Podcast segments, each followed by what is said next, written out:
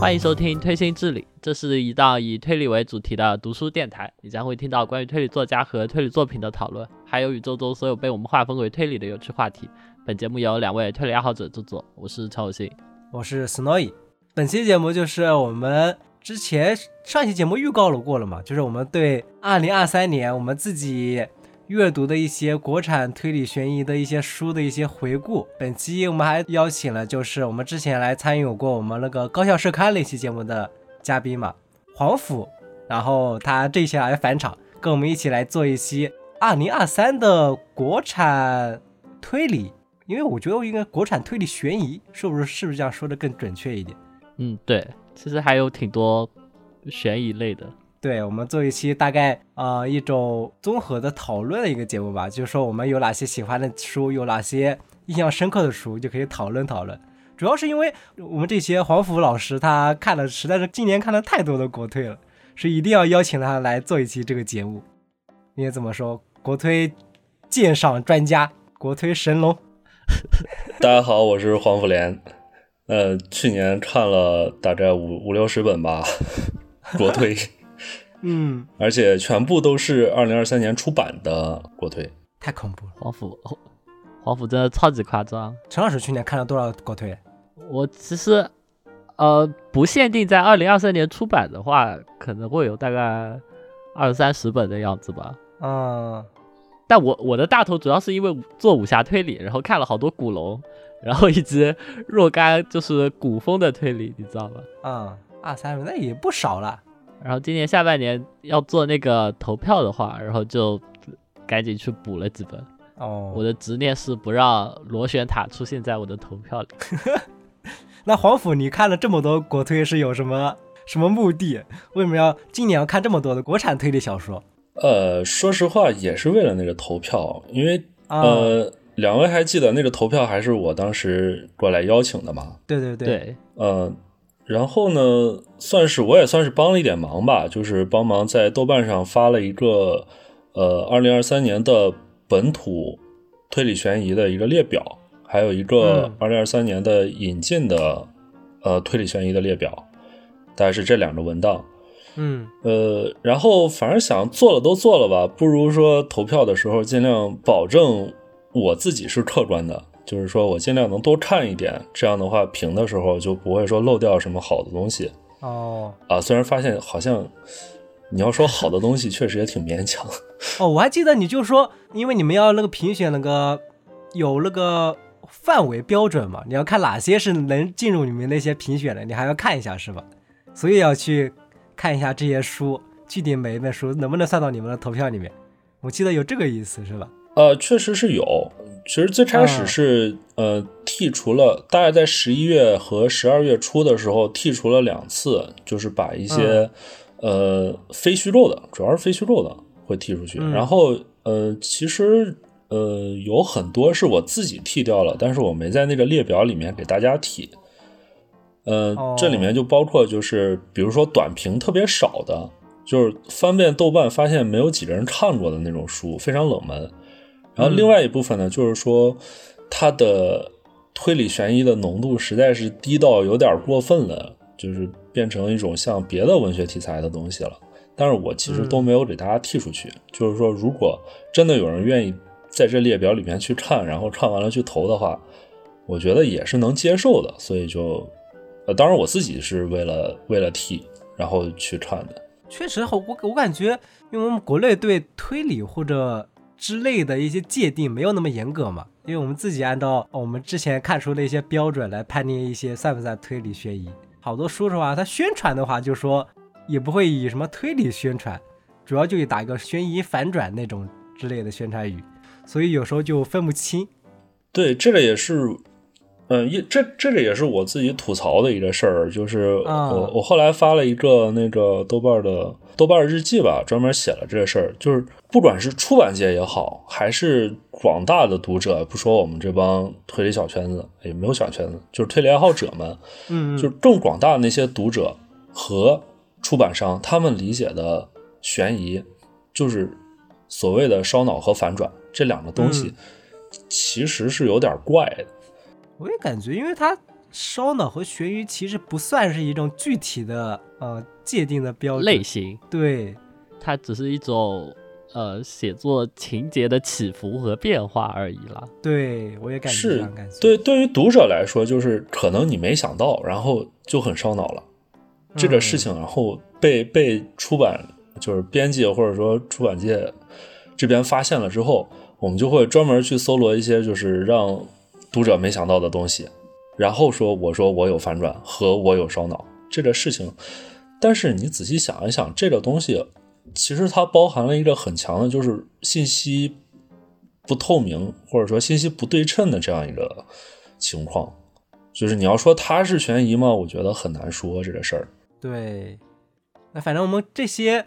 关于推理这些界定，我们大家看我们后面到后面我们具体说书的时候再来说一下。我们本期我们开始肯定要先说一下，啊、今年我们阅读了一些喜欢的一些书嘛，因为那个黄甫也在豆瓣上面写了他今年看到推理的国产推理的十佳，然后还有有一也有一些黑榜嘛，然后我们就先说具体书，就说黄甫，我们可以说一下今年比较印象深刻的书。陈老师，你可以先说，今年你也看了不少。呃，就是我下半年，我下半年准备投票的时候，我的策略是，就是先先收集朋友们的意见，嗯，当某某人说哪本国推好看了就去看，然然后主要的目的是避免浪费时间。其实我也不是对呃国推有偏见，但是呃像刚才提到的，呃其实，在国产悬疑推理这个门类里面，它的字数有些真的写的超长，就像像日本那种新本格作品引进过来，基本上都会在呃十万字左右，嗯十五万字其实就已经算比较多的了。但是呃那一些主打悬疑的小说，它真的写写的超长，动不动就是二十万字以及更长，所以对我来说。看一本的时间就比较比较宝贵，如果你看到一本呃特别烂的，我就会觉得特别亏，所以我当时的策略就是要有人先推荐了，我再去看，这 这样子就尽可能的呃踩雷。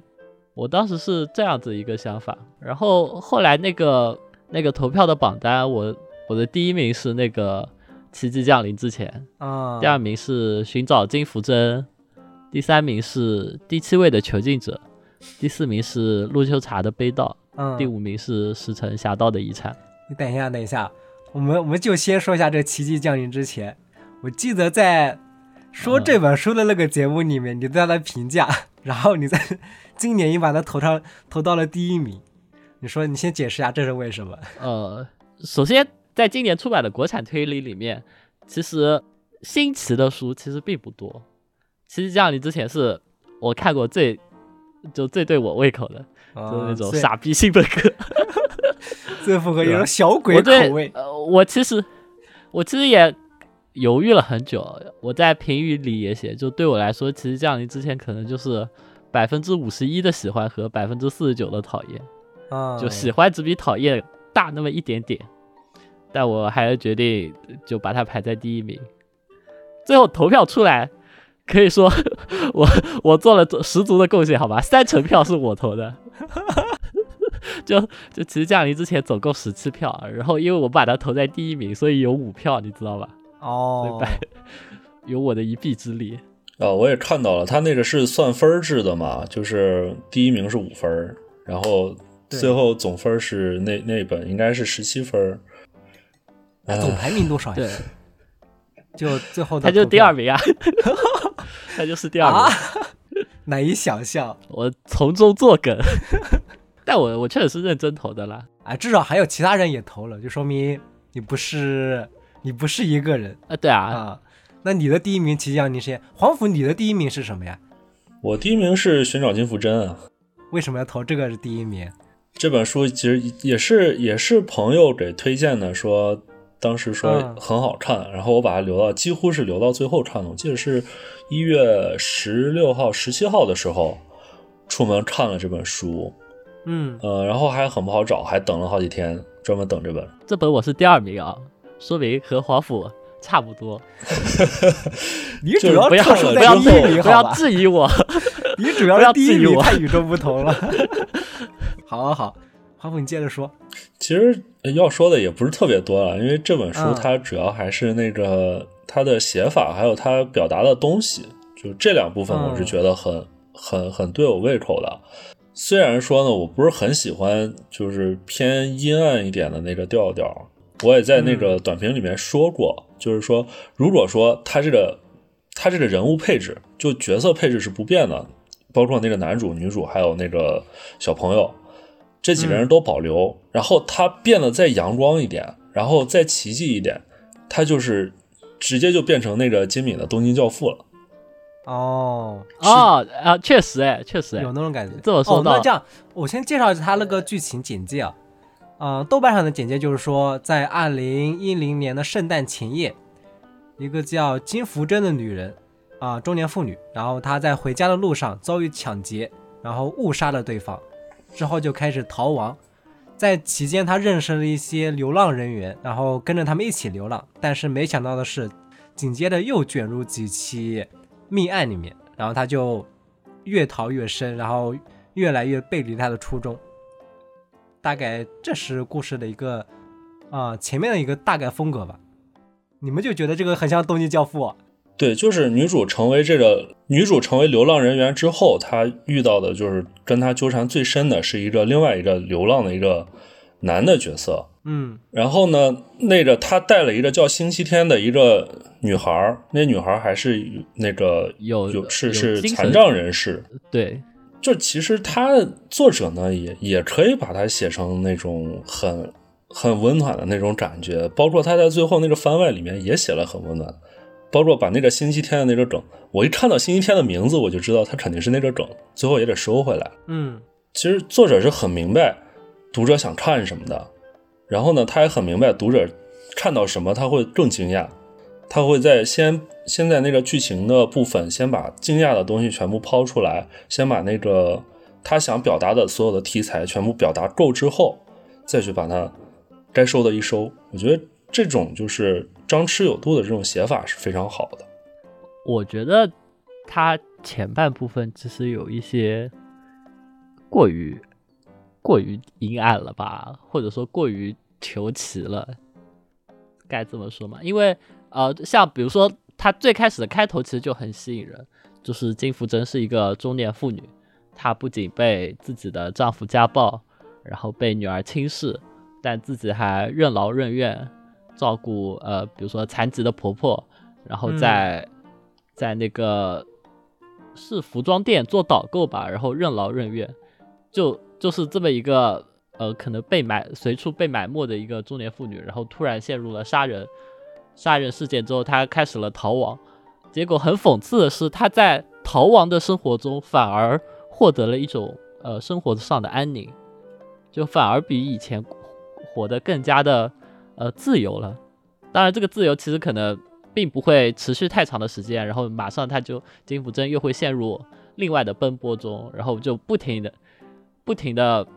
感觉稍微好一点了，然后就被打破，然后最终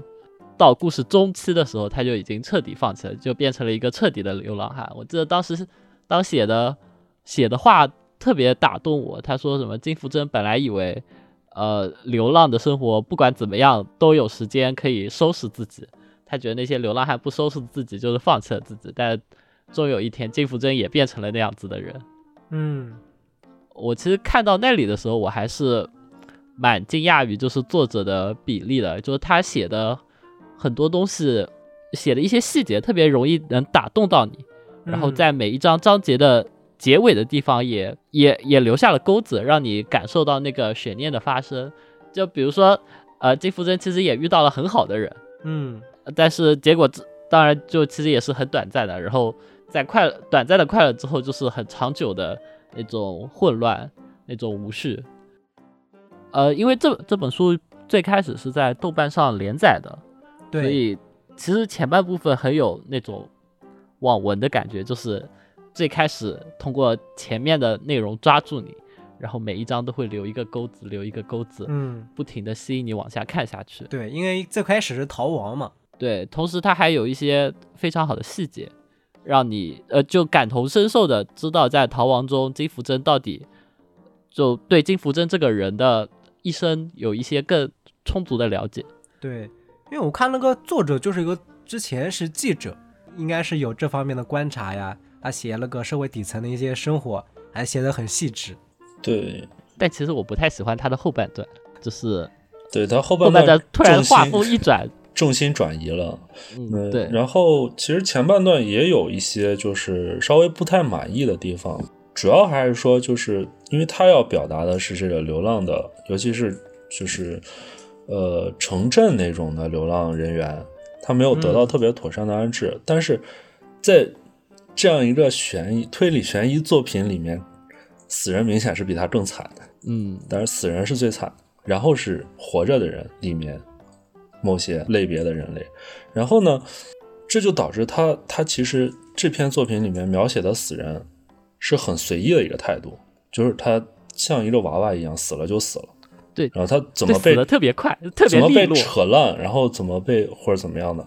就结束了，然后再也没有什么提到了。啊，是是有一些这种感觉。对我很难说，就是你作为悬疑作品来说，写成这个样子，呃，会有一个怎么样的一个，会给大家一个怎么样的感觉？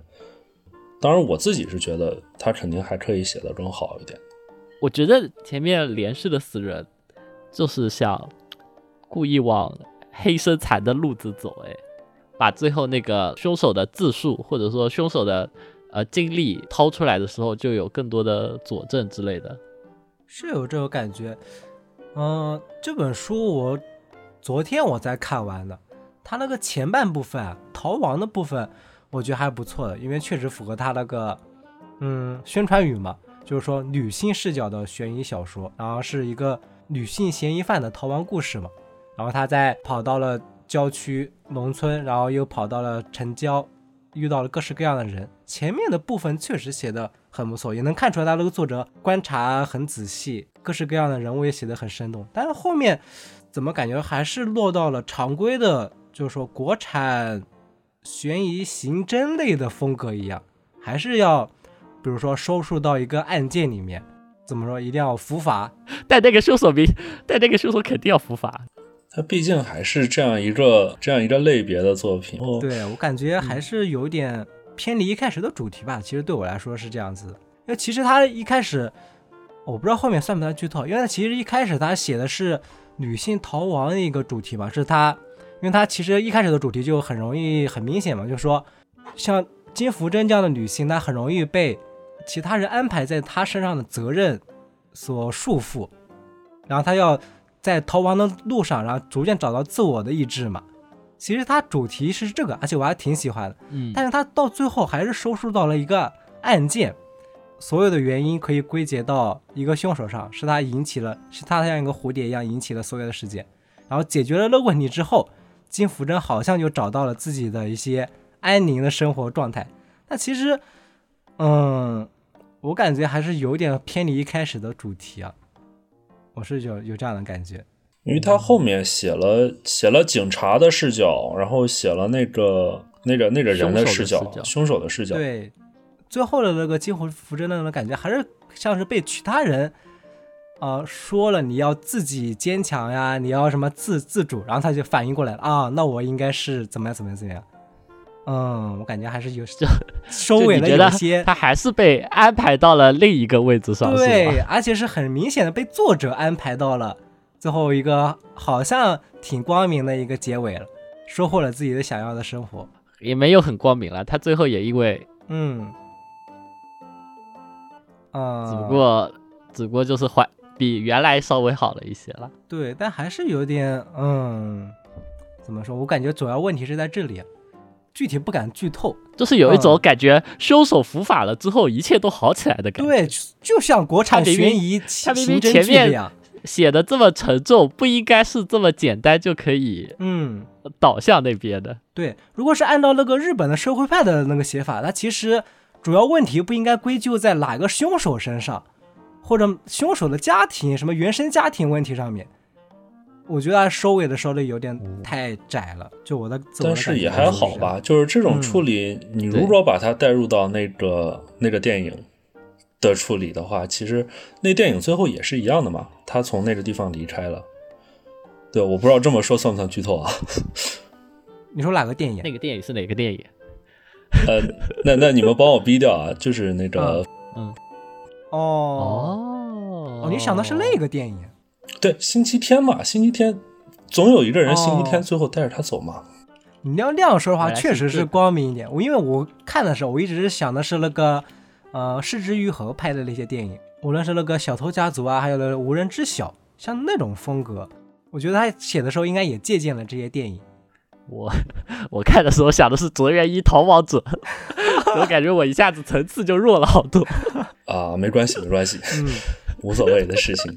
但不得不得不说，他确实把这些我们刚刚提到的一些要素都结合在了书里面，阅读过程是感觉很不错的，悬念也一直保持着。只是有一些吹毛求疵啦，嗯，但他还是我觉得，呃，这还是我第二名的推荐，好吧？嗯，对，哦确实是我第一名。对，哦，那黄甫，你刚刚想的就是，呃，星期天，星期天呢，我就我记得他那个最后那个女孩不是还说了，他送了一他送了一本小册子，他有一个小小册子那个特点那种的，然后最后讲了那个是把他又接回去了，这样。你们都有小册子吗？我买了书怎么没有小册子啊？我刚刚拆了拆开看了一下，没有哎，我在当当上面买的。那我就不太清楚了女。孩我有啊，我在多抓鱼上买的都有啊。哎，为什么我没有？居然，就他他讲了就是一些后日谈之类的。嗯，那个我看到，因为我看的是那个豆瓣，我先书没到嘛，先看的是那个豆瓣连载的那个版本。哦，对，其实有一点点擦边的，因为它是现在豆瓣连载，然后能不能算成二零二三年呢？就反正大家高抬贵手了，就嗯就算它是了。对，反正问题我觉得是有一点点，但我还是看完这本书印象还是挺深刻的。今年看的挺不错的国产推理。对，我觉得嗯比一些刻意卖黑身材的书要好不少。对，对我脑子里至于面突然多至于出来了是哪些书刻意卖黑身材的话，就就就请自行想象。嗯，那这本书大概就是这样。黄甫今年的国推的第一名。那陈老师今年还有什么印象深刻的国推啊？哎，我我想让你来说，就是《悲道》和《侠道的遗产》，因为我觉得这两本书，呃，在属性上非常相近，哎，哦，而且本来我们不是想做一个国推硬汉派专题嘛，然后当时我定的就有这两本书，嗯，然后刚好趁这个机会，反正你也看了吧，你来聊一下这两本，因为这两本其实我也有投，然后我投的是我觉得《悲道》稍微比《侠盗的遗产》好一点点，然后最后大家投票结果是这两本书是平分，你知道吧？就特别接近，黄甫你投票它排名大概多少？我是我是第二是侠盗，然后第哦四是悲道。两本书那不行，我把两本书的简介都说一下，然后我们再说一下这个两本书的一些风格类似啊，什么对比，可以仔细说一下。我看一下啊，《侠盗的遗产》，它就是石城的新书嘛。它的故事大概就是说，上世纪二三十年代，上世纪三十年代，在上海滩，他虚构了一个侠盗嘛，叫罗平，其实就捏他的亚瑟罗平嘛。著名侠盗罗平就得知了，有一座被洋人买下的疗养院里面藏有了大量的中国文物，而且其中包含了一个一座紫砂弄鸟尊，应该是一个挺有名的国宝。然后他就带领了他的门徒，伪装成神职人员，去了个疗养院里面，准备去夺回国宝。啊、这就是其中一条线的故事。然后他书里面是双线叙事嘛，另外一条线就是说，也是上海，上海的一个大古董商被害了，然后他手里面藏有的那个古董，其实就是像刚才说的那个紫砂弄两尊不翼而飞了。然后就是说巡捕房呀，还有他邀请了一个大侦探，然后开始共同调查这个谋杀案，还有那个紫砂弄两尊去哪里了，大概是这个双线叙事的一个故事。这个怎么说，还是挺有风格的一个，就东方的亚森罗平，还有民国背景的硬汉派侦探的一个对决的故事。这本书大概是这样的，所以它名字叫《侠盗的遗产》嘛，就突出侠盗这个元素。另外一本书《悲道》，《悲道》的这个故事大概就简单了一点，它没有就说具体啊、说是哪一个中国的城市，也是民国的一个侦探，但其实是一个硬汉派侦探的一个风格了。但是她是一个女侦探，她也是在写的民国背景，一九三四年，在一个省城但他没有说具体是哪个地方，就虚构了一个省城。他接待了一个女学生，那个女学生委托来找他失踪的一个女同学，想要让他找到她。然后这个女侦探就四处打探，开始寻找失踪女孩的蛛丝马迹。但也就像那种很经典的硬汉派风格嘛，遭遇了各种阻挠呀，又卷入了各种各样的命案，大概是这个故事。啊，被盗这个故事就比较简单了，就没有那个侠盗的遗产那么上来的风格那么有噱头。大概这两本书就是这样子。然后被盗的作者就是陆秋茶嘛。陆秋茶之前我没有看过他的书，陈老师应该看过不少吧？你们两个，黄甫，对我是坚定的陆秋茶黑子，好吧？之前已经说过了。黄甫呢？呃，黄甫好像是陆秋茶粉，他好像很还蛮喜欢他的。嗯，不说粉不粉的，主要是，呃，从自从一七年以来，基本上，呃，爱好者凡是想写东西的，都会从这个陆游啥的各种访谈里面得到很多知识。哦，对，这个是我我非常感谢他的一一块儿，包括我之前写过，呃，两篇我都发给他看了，然后。他是真的会看啊，看看完了之后会跟我说你这里哪里怎么样，哪里怎么样的。虽然可能有些话不是很好听，但是呃，我觉得是是很好的一件事情，就是这个反馈，而且确实能指导别人后面写作的。所以就是嗯，单从这个这个人来说，单从姐姐这个人来说，我是很尊敬她的。她的作品的话，就是大家可能。知道的印象最深的，然后被创的最狠的就是《元年春日记》嘛。对，对，然后这个是算是他的出道的长篇。接下来第二个是第二本，应该就是《当前紧当》。当对，当前紧当。其实我后来想了想，我的轨迹好像跟他是一模一样的，所以我呃对他的书也是非常有好感，因为。我第一本是那个，也是写了一个大概六七十年代、七八十年代的这样一个背景的一个故事，就是比较老早的，大家说话都文绉绉的那种样子，然后动机也很奇怪的一本一本书。然后第二本我就跑去写校园了嘛，嗯，很巧合的一件事就是，我发现我轨迹跟跟姐姐是很像的，嗯，所以呢，我觉得对她的书来说，我是有很很亲近的一种感觉。具体好不好？嗯，至少说是中上。然后呢，再加上这亲近的感觉，我觉得我很难给出很差的评价。呃，抛开前面的书不谈，我们聊被套。呃，让陆秀茶小黑子来，因为前面的、前面的、前面的书，我呃，我觉得写的太文青了一些，有一种特别扭捏的感觉，是我不太喜欢的。然后这些感觉在悲道在悲道里其实会好很多。嗯，我读完悲道其实有一点像那种黑转路的感觉吧，就是我觉得这本书陆秋茶其实还是呃花了不少的心思，然后也克服。我觉得他是有一些就因为这个时代背景的关系，所以他还还是克服了一些他他原来的那种呃怎么说比较。轻小说一些的文笔的，嗯，这个是我呃对被盗比较有好感的地方。然后我事后想了一下，就是我拿斯洛伊很喜欢的雷蒙德·钱德勒来说，就是其实硬汉这个东西，某种程度上来说，其实也是带着作者的一些美化的。你能你能认同我这个观点吗？嗯，就我觉得像马洛，其实他也有一些就是作者。倾向中的一些美好品质，然后它附加在了马洛身上，嗯，但它可能是不完美的，但是它，但它的优点其实一定是经过作者本人的呃美化或者说呃刻意刻意挖掘的。你能你能大概明懂我的意思吗？是。然后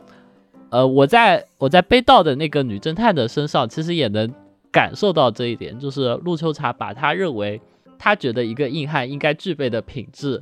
以及他的一些情感都附加在了那位女侦探身上，然后当然他也是不完美的，他也会遇到很多呃其他的问题。然后陆秋茶认为的可能一些美好品质或者一些感情，可能可能对我来说就有点像傻逼二次元的百合臀，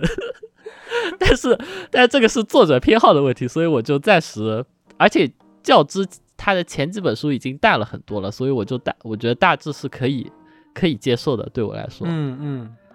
然后抛开这一个之外，我觉得整本书其实还写的比较有风情，或者说韵味吧。对，就把民国时代那种各个底层的人，各个什么呃花街柳巷，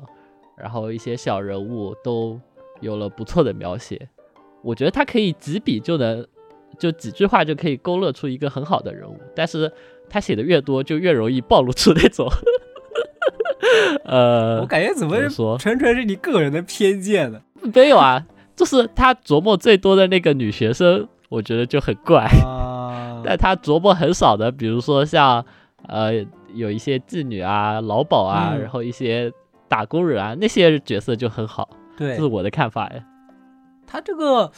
陆学茶的这个悲悼怎么说？确实是你刚刚说的那个硬汉嘛，很古典的一个写法。嗯、他自己也在书里面提到了嘛，致敬那个罗斯麦克唐纳嘛，像是回到了那种原点的那种硬汉派式写法。你刚刚说里面那些人物啊，各式各样的人物也是硬汉派的一些样板式人物，就比如说什么你刚刚说妓女啊、劳鸨呀，他说里面还有什么警，相当于硬汉派里面那种警察局长，侦探也会遇到一些大人物，跟他们见面，然后侦探也会要也会要跟他们谈酬金呀，然后也会遇到一个什么暴发户，暴发户里面家庭是什么样子，家庭不幸福的家庭之类的风格，在他这本书里面都能找到。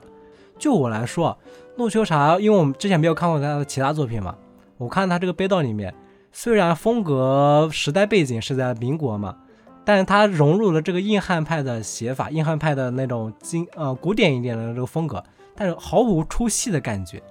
你有这种感觉吧？就它形式是它呃美国黄金时代那种写硬汉派式的写法，但它放在那个民国的这个背景下一点都不出戏，有可能是跟它确实民国的那个当时的时代背景特殊的时代背景有关系，那种鱼龙混杂的感觉。大部分我都可以认同，除了除了女侦探和女学生的对手戏，那个我的评价是嗯，百合臀露出犄角了。另外部分我都同意你说的，啊、我不得不承认，陆秀茶是我看到现在我觉得文笔确实很不错的一个国粹的作家。黄甫呢？黄甫，你感觉他这本书怎么样？对，就就文笔而言，确实是这样子。嗯就就文笔而言，他确实是这样子的。然后，嗯，虽然说陆秀茶在一些什么采访里面都说过，就他这这书也做了很多活动嘛，其实说了很多的题外话，相当于。其实我在看书的时候就感觉到一点，很很明显的感觉到一点，我感觉这书是有点张爱玲的感觉。就你不说它能不能有到那个高度，但是是味儿是那个味儿。哦，是有有点有点，就是他去描写一个人，你可以说他是硬汉派的风格。然后呢，但是如果对于一个不熟悉硬汉派的人来说，比如说我，我真的没看过几本硬汉，我会觉得就是他这个犀利的感觉就有点像。从这一方面，包括他从就是整个书上各种背景啊、人物啊，或者这些关系啊什么的，他的描写，至少你能感觉出来，他肯定是查过很多资料，做过很多背景工作的。对他，比如说有一些抽大抽鸦片的描写，还有一些比如说赌赌买歌票吧，应该是对，抽鸦片，然后买那个票，然后包括小道具、枪啊、扑克啊、眼镜啊这些东西，嗯，对，肯定都是就是查过的。对，而且他没有把背景设定一个在一个什么我们很熟知的民国的一些经典场景，什么什么路，什么什么啊、上海啊，在什么什么路之类的东西，也没有用一些我们知道的民国时代的名人，但他就用这些细节，就很充分地就表达出了民国的那种风格。对，但是就是说，如果说真的有出戏的感觉的话，那必然是就是女侦探本人。我感觉还好吧。那黄甫连说一下是哪个地方出戏？你就这个英汉侦探的这个人设而言，就是嗯开始也看到了，他有一个纸虎嘛，啊，对，对对对，从从各种小道具来说，嗯能看出来他确实是跟那帮人能打交道，而且是不怕的。他没有说是我我是在胆胆气上会面对这些人会胆怯的一个状态。嗯，但是真的有一个地方有一个细节，当我看到那些细节的时候，我感觉我那感觉就完全回不来了。就是他去那个当铺，嗯，不知道你们两位还记不记得？哦记得他去那个当铺，然后那个柜子特别的高，嗯，他要踮着脚去看，就一到那儿我气儿就泄了。但这个地方我觉得还挺好的，因为它确实是像当铺。我之前听哪个相声里面还说了呀，就是说他们因为这个当铺确实是要设置的特别高嘛，就以防那些跟客人起冲突嘛。但他尤其是他塑造这个女侦探的形象，我觉得他挺好的考虑到的女性侦探这个本身的身体条件嘛，他会比男性侦探矮一点，所以他要跟那些客人不一样，他要稍微踮着脚一点，才能比如说跟那些人打交道啊什么的。我觉得反而是一种观察比较细致的描写，虽然确实不符合我们怎么说硬汉或者是比较有气势的一些侦探的形象嘛，但毕竟是女侦探嘛，我觉得还挺好的。是他会有一个就是有一个微妙的转变，就让我会觉得他不是一个硬汉了。嗯嗯，他确他其实实吃瘪也嗯吃的蛮多的。对，包括什么被打也好，其实他也被打了嘛，对吧？嗯就像那个一般的、一般的硬汉侦探来说，都都会被挨一顿揍。被打我倒倒觉得还好，但是嗯你要说我对他刘亚贤的感觉是从哪儿改变的，那就是从那个地方，一下子就回不来了。这可能可能是我个人问题了。也感觉有点泄气是吧？对，他在书里面还设定了，就是说刘亚璇她虽然是一个中国女人嘛，但她去过美国，呃，生活过一段时间才回来的，所以她正好用这个设定，然后来匹配她做了一些，比如说用手枪呀，呃，民国时期的中国女人那样更弱势一点的，反而是比较强势一点的。我感觉他这个设定还蛮好的。那你觉得为什么要给他安排一个离离婚的设定啊？哇，硬汉，硬汉，硬汉侦探，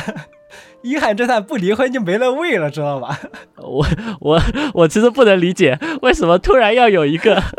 为什么要突然有一个前夫然后离婚？心也是硬的。这这才是致敬好吧？这才是硬汉好吧？不离婚就没了味了。然 后就就男就男性硬汉都是要什么有前妻，所以所以我女硬汉也要有一个前夫是吧？啊，是不是很合理？我觉得另外有一嗯部分就是，我觉得没有一个人是真正能能在呃真正意义上的跟他产生对手戏的那种感觉的。看到一大一多半儿的时候，我都是这种感觉。他跟女学生，他跟教导主任，包括他跟那种下三教九流、贩夫走卒去聊的时候，都是有一种疏离感。格格不入的感觉。对对对，但是有一个人出现的时候，我这感觉突然就消失了。我觉得他俩应该是很好的对手，就是那个那叫什么来着？应该是那个妾。哦，他包养的那个人嘛，那个失踪的女学生，他爸包养的那个小三嘛。对对对对对，就他们两个一聊天，然后突然发现，哎，嗯，熟悉的感觉回来了，就像那个。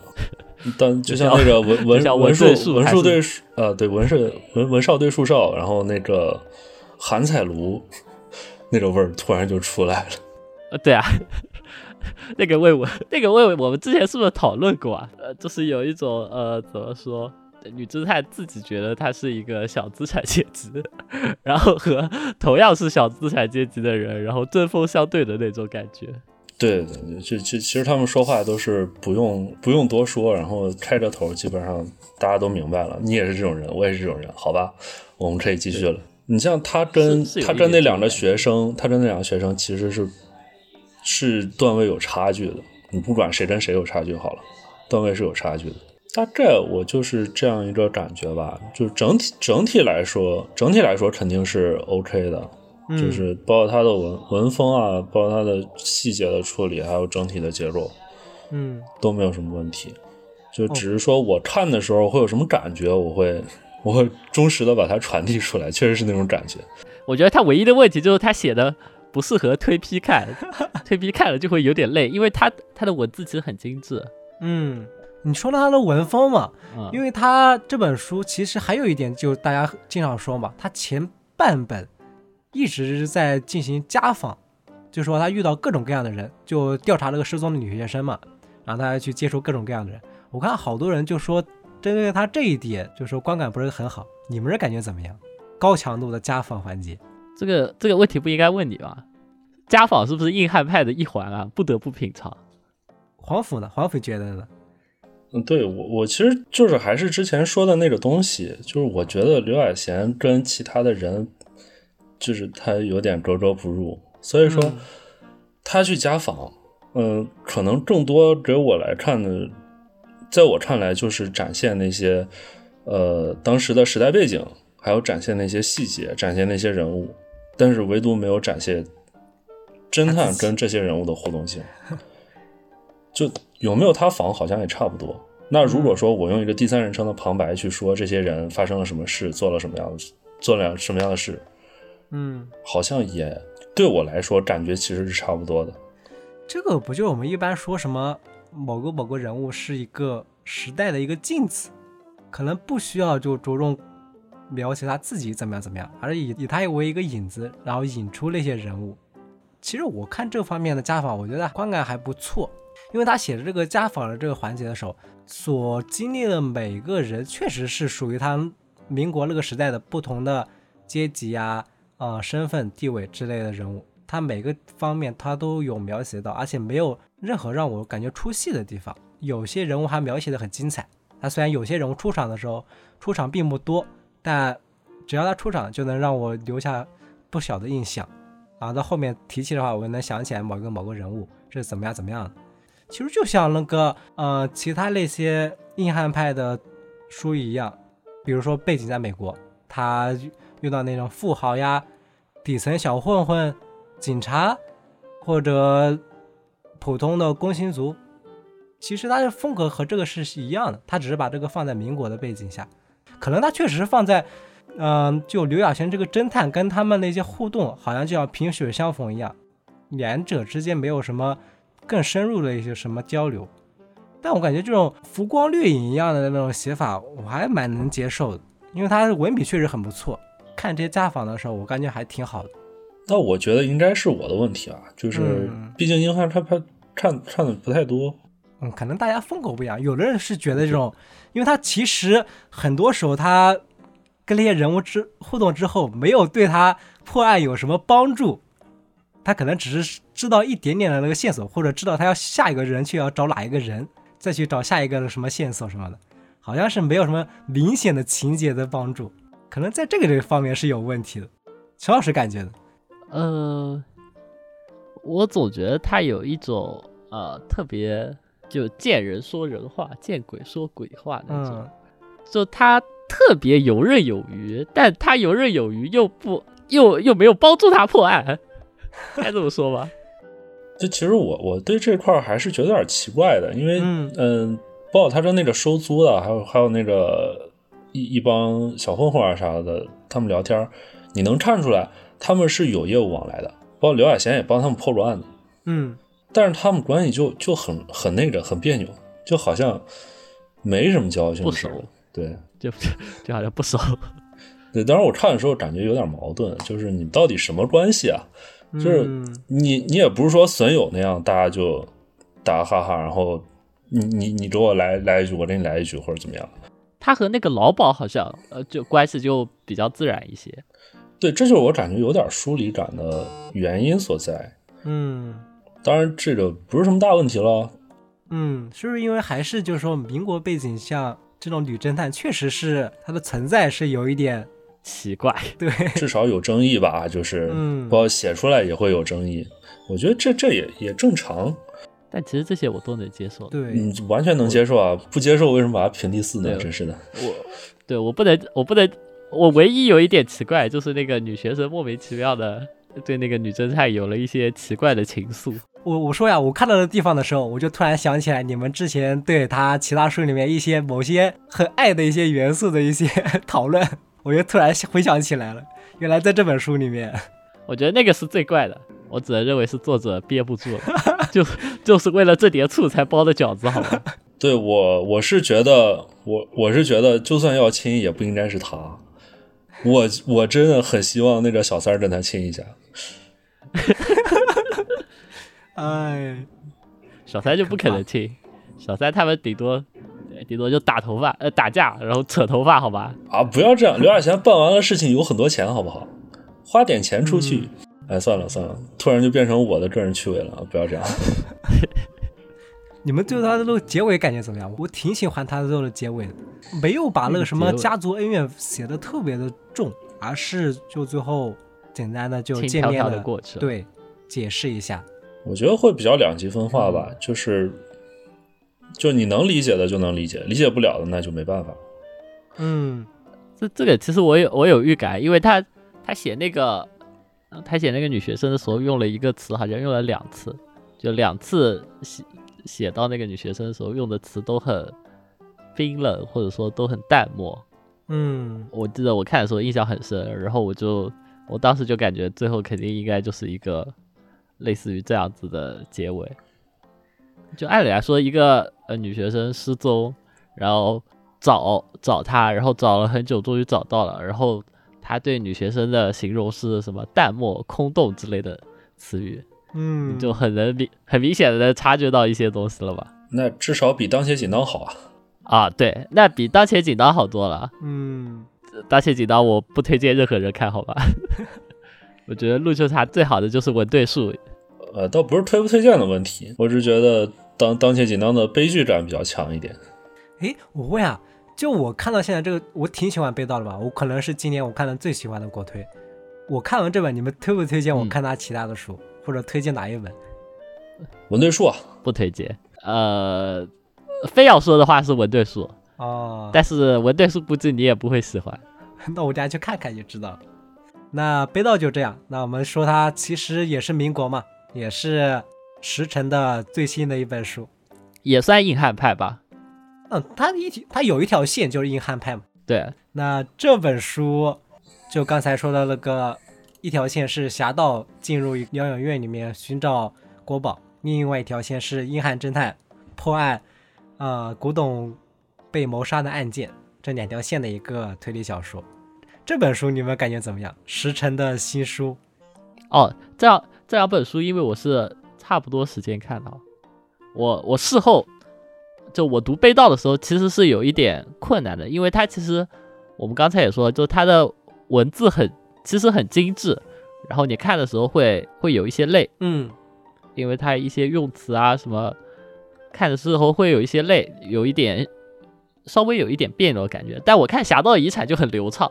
就哗哗哗就看下去了，然后我我后来后知后觉的意识到了，其实单从单从就是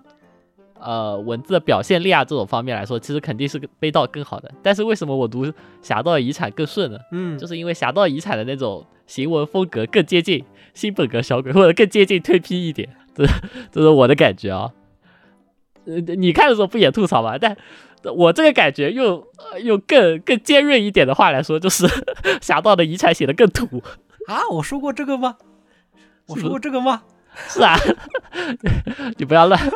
你不要装傻哦。呃，侠盗的遗产，他这本书就我的观感来说，他写的就更通俗小说一点，因为他有有很强的那个情节的驱动力嘛，就说争夺国宝。侠盗经经过伪装嘛，进入精神病院。对，还有比如说什么人物消失，对，还有什么精神病院废弃大楼里面一个人突然消失了，写写的确实，你就像你刚刚说的嘛，符合推批的胃口味，有那种推理感觉。嗯，但是，但是，但是土，对吧？你不要，你不要回避自己说过的话，因为他。其实他和《悲道》这两本书放在一起比较是很很明显的嘛，因为风格不一样。他这本书直接就把背景放在了上海，里面有一些很经典的什么什么路，里面一些文地标性的黑帮，对，上上海的黑帮，上海的呃巡查，就各种势力交锋。但是，嗯，黄甫年说来，你感觉我要想一想怎么说。我说实话，不肯说这本书我是五月份看的，嗯，他是四月初，我是五月看的，就是看的太早，然后现在忘的差不多了。说实话，啊，就是具体的东西真的是，嗯，因为后面接受了太多本书的冲击，我跟你讲，前面的确实是会忘。哎，你感觉他那个他最后的那个解答呀，解答好不好讨论？解答解答不太好讨论吧？我觉得就是很很合理的、正常的一个处理方式，就可能大家会会觉得喜闻乐见，然后觉得哎还不错。嗯然后对于出版社来说呢，这就是绝佳的什么反转烧脑，就直接就用上了。但其实我我看到这样的双线式叙叙事，我肯定第一时间就会有警报，我就一直有一个 推批的推批的弦，推批的可能性，我就会一直一直保持那个可能性啊，然后最后果然就是那个东西啊。对，跟我阅读体验一样。是，但我觉得不重要啊，嗯就是这个东西完全不重要。类似的类似的处理方法其实挺多的啊，比如说像女神嘛，就是是今今年二三年的那个女神，嗯生木章子啊那个什么一根月啊不对螺旋之底还是什么一根月家族好像也是这样子的，嗯，就其实还挺多的。其实我我觉得《侠盗遗产》这本书比较能说的点，反而是说它的文字流畅性，就是它如果把它当成一个上海的老小说，那其实同类能打的没有太多的呀。作为这个赛道的这个选手，呃，哎，我我喜欢那个叫叫什么梁清散那本叫什么海海派少女，嗯，那个什么厨房的那个叫那本书有点太过头了，就是有点无厘头的感觉。啊厨房里的海派少女。对我我看过一点点，然后我就放下了，我觉得有点有点过头，并且我相信，就是说就是对于一般的读者来说，他们肯定也会更倾向于看《侠盗遗产》这种书，就是它比较的正正式。哦，对，呃，那个厨房里的海派少女就有点像呃小品，或者说你看的时候就能提醒自己，其实呃近代的上海滩根本不会有这样子的一间餐厅的存在。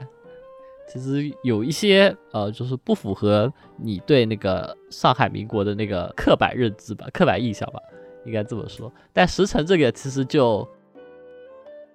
很符合，就是一般读者对于上海滩的那种印象，比如说风云际会，嗯，然后各国势力的交战，然后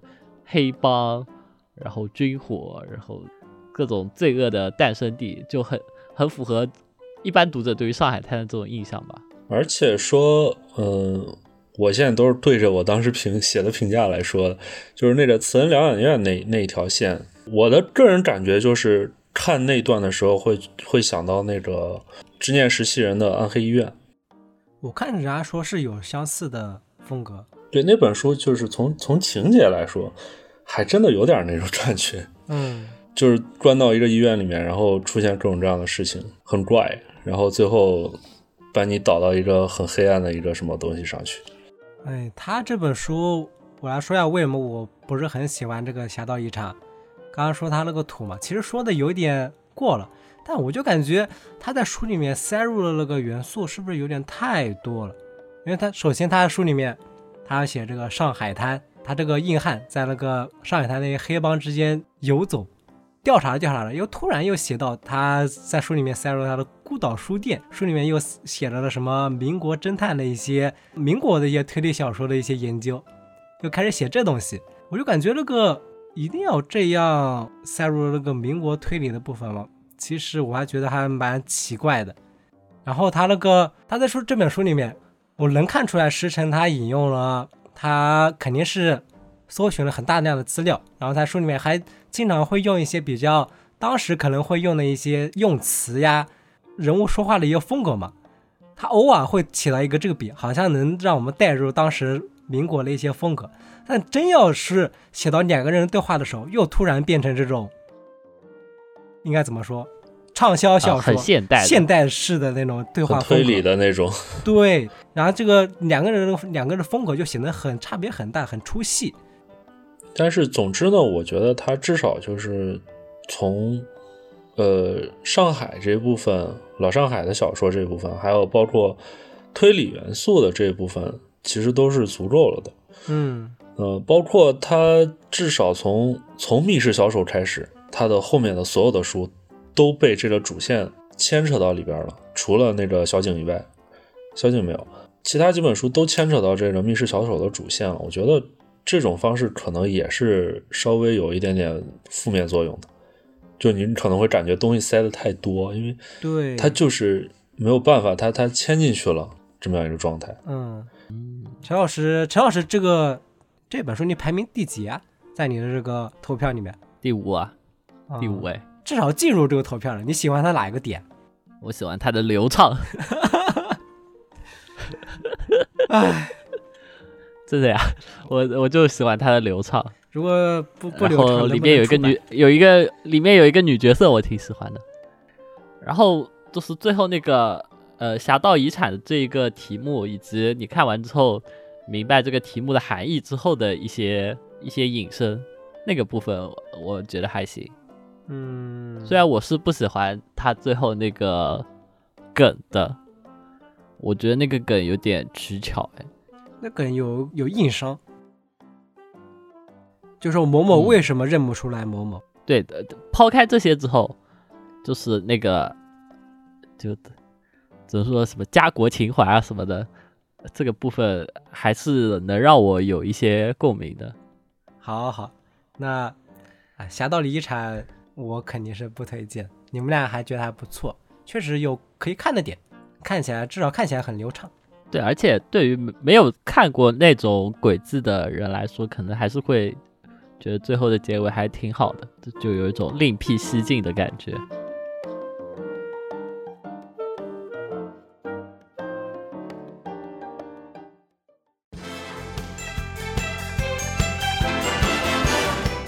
大家好，因为节目时间过长，所以我们准备把节目分成两期。下一期我们再来听黄甫分享剩下的那些国推的佳作和雷作吧。我们下期再见。